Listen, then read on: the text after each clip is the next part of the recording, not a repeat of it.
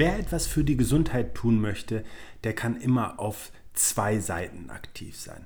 Nämlich zum einen zu schauen, dass es weniger Belastung und weniger Überforderung für unser körpereigenes Verteidigungssystem gibt, das beispielsweise durch einen ungesunden Lebensstil häufig an der Grenze belastet wird und auf der anderen Seite einfach zu schauen, mit welchen Dingen im Alltag etwas für die Gesundheit getan wird oder um es anders zu sagen, Womit buche ich von meinem Gesundheitskonto ab und auf welche Art und Weise lässt sich einzahlen? Denn Gesundheit ist am Ende für unser gesamtes Leben und damit auch für jeden Erfolg und jedes Glück wie ein Fundament zu sehen.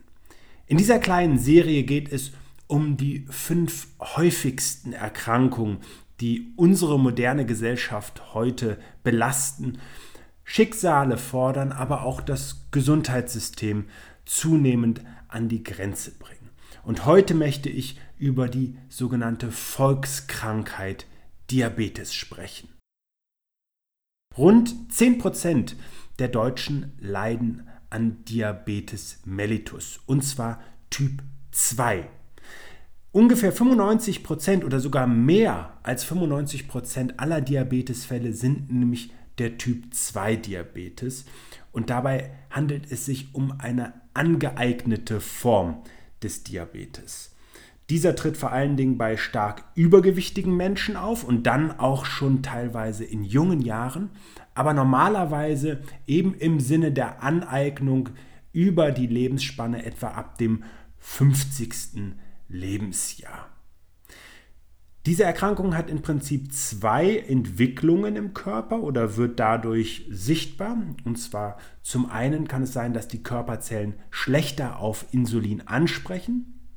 Oder das ist die andere Variante, dass die Bauchspeicheldrüse einfach weniger oder nur über eine kürzere Dauer Insulin produzieren kann. Insulin ist im Übrigen ein Hormon der Bauchspeicheldrüse, des sogenannten Pankreas, das dort produziert wird und dann im Blut zirkuliert und letztlich dafür sorgt, dass der freigesetzte Zucker, der über die Nahrung aufgenommen wird und im Blut ähm, dann zirkuliert, in die Körperzellen transportiert werden kann. Und Zucker ist am Ende jede Form von Kohlenhydrat. Es gibt ja kurzkettige und langkettige Kohlenhydrate. Die kurzkettigen sind gerade für eine Diabetes gefährlicher. Ähm, aber es ist einfach eine Form von Glucose, die eben dann von dem Insulin transportiert werden kann. Und wenn eben zu wenig Insulin von unserem Körper produziert wird, gemessen an der Menge an Blutzucker, dann kann dieser Wert im Blut nicht ausreichend nach unten reguliert werden und dann entsteht eben eine große Belastung für das Gefäßsystem. Es können zahlreiche Schäden dadurch angerichtet werden. Unter anderem kann es zu Ablagerungen kommen und Arteriosklerose. Und die wiederum begünstigen dann zum Beispiel einen Herzinfarkt, Schlaganfall, Netzhautschäden, aber auch Nierenschwäche und Nervenstörungen können damit verbunden sein. Und vielleicht ist das so ein bisschen für dich wie ein, eine Parallele zum ersten Teil dieser Serie, wo wir vor allen Dingen über Bluthochdruck gesprochen haben. Denn du siehst, wie verkettet dann auch im Prinzip die Krankheitsbilder hier sein können. Und es gibt eine weitere Parallele, denn genauso wie beim Bluthochdruck schreitet Diabetes meist über Jahre voran und der Zustand selbst, wenn eine Diabetes Typ 2 vorliegt, bedeutet nicht, dass du nicht durch dein eigenes Wirken Einfluss darauf nehmen kannst. Und deswegen lass uns doch mal direkt zu dem Part übergehen, in dem ich dir zeigen möchte und erklären möchte, wie du dein Risiko für Diabetes absenkst. Und zwar ist als allererstes, wie schon aus den vorherigen Erzählungen zu entnehmen, darauf zu achten, dass wir Übergewicht als stärksten Risikofaktor für Diabetes möglichst senken. Eine angemessene Ge Gewichtskontrolle ist daher wichtig und auch hier zeigt sich schon, ein Übergewicht entsteht nicht, weil wir einmal über die Stränge geschlagen haben, sondern durch ein häufiges zu viel Essen, das falsche Essen, und damit meine ich vor allen Dingen sehr fettreiche, zuckerreiche Kost, Fertiggerichte, äh, Fastfood und eben einen Mangel an Bewegung. Und deswegen darf sich gerade auch bei einer gesunden Ernährung, die ein Diabetesrisiko abmindert, der Fokus einmal auf Kohlenhydrate richten. Wie gesagt, es hat etwas mit Glucose zu tun, eben mit Zucker zu tun, das im Körper zirkuliert. Deswegen kann das aus zweierlei Sicht interessant sein. Zum einen einmal, um sich vor Diabetes zu schützen, dabei weniger eben ähm, Kohlenhydrate zu essen oder eben die Qualität der Kohlenhydrate einmal ganz stark unter die Lupe zu nehmen. Denn Kohlenhydrate per se zu verteufeln ist gar nicht sinnvoll. Gerade langkettige Kohlenhydrate können ein, ein gutes Sättigungsgefühl auslösen. Es kommen ganz, ganz wichtige Ballaststoffe mit in den Körper rein und die sind auch bei selbst bestehender Diabetes extrem vom Vorteil. Die regulieren nämlich den Blutzuckerspiegel, fördern die Verdauung und machen einfach auch länger satt. Alternativ dazu sind natürlich gerade Themen wie eine Mittelmeer, eine mediterrane Kost sehr interessant. Die konzentriert sich nämlich auf im Wesentlichen fünf Komponenten. Ähm, Olivenöl ist hier häufig genannt oder auch Oliven selber. Dann Obst ähm, oder vorher noch Gemüse sogar, Fisch und Knoblauch. Und lediglich Fisch ist im Zuge unserer Belastung der Weltmeere heute auch nicht mehr ganz unbedarft zu verzehren, ganz zu schweigen von einer sehr starken Überfischung. Und über diese Dinge, auch über Knoblauch hinaus, gibt es andere Gewürze, wie zum Beispiel Rosmarin oder Thymian, die sich sehr positiv auf unsere Gesundheit auswirken. Deshalb also auch im Hinblick auf eine Vorsorge, auf eine Gesunderhaltung, auf eine Verhinderung, auf einen Schutz hinarbeiten vor Diabetes macht eine solche Ernährung durchaus Sinn. Und dann hat sich auch immer wieder in Studien gezeigt, dass sich gerade über eine kohlenhydratarme Ernährung, das betrifft dann auch unmittelbar Betroffene, eine Gewichtskontrolle besser umsetzen lässt. Ergänzt wird das Ganze, und das ist für mich ein ganz, ganz wesentlicher Punkt, über regelmäßige Bewegung.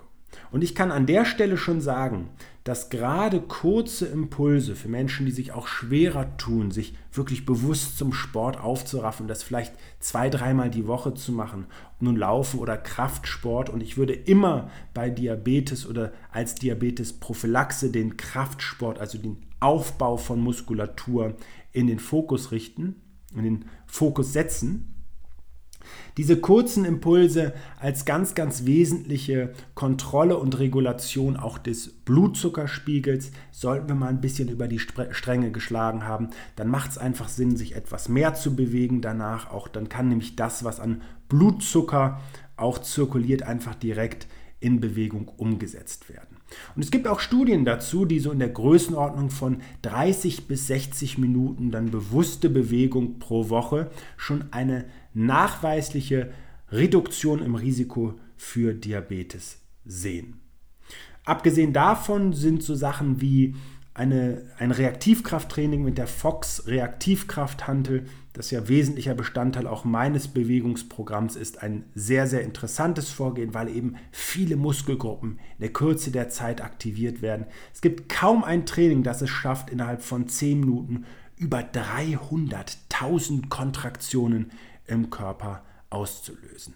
Wer das spannend findet als Vorgehensweise, nicht nur im Sinne einer äh, Risikominderung für Diabetes, sondern auch im Allgemeinen, um sich körperlich leistungsfähiger zu fühlen, der Gesundheit etwas Gutes zu tun und auch der Figur einfach nochmal eine größere Athletik zu verleihen, der kann gerne auch einmal in den Show Notes schauen oder einfach die Seite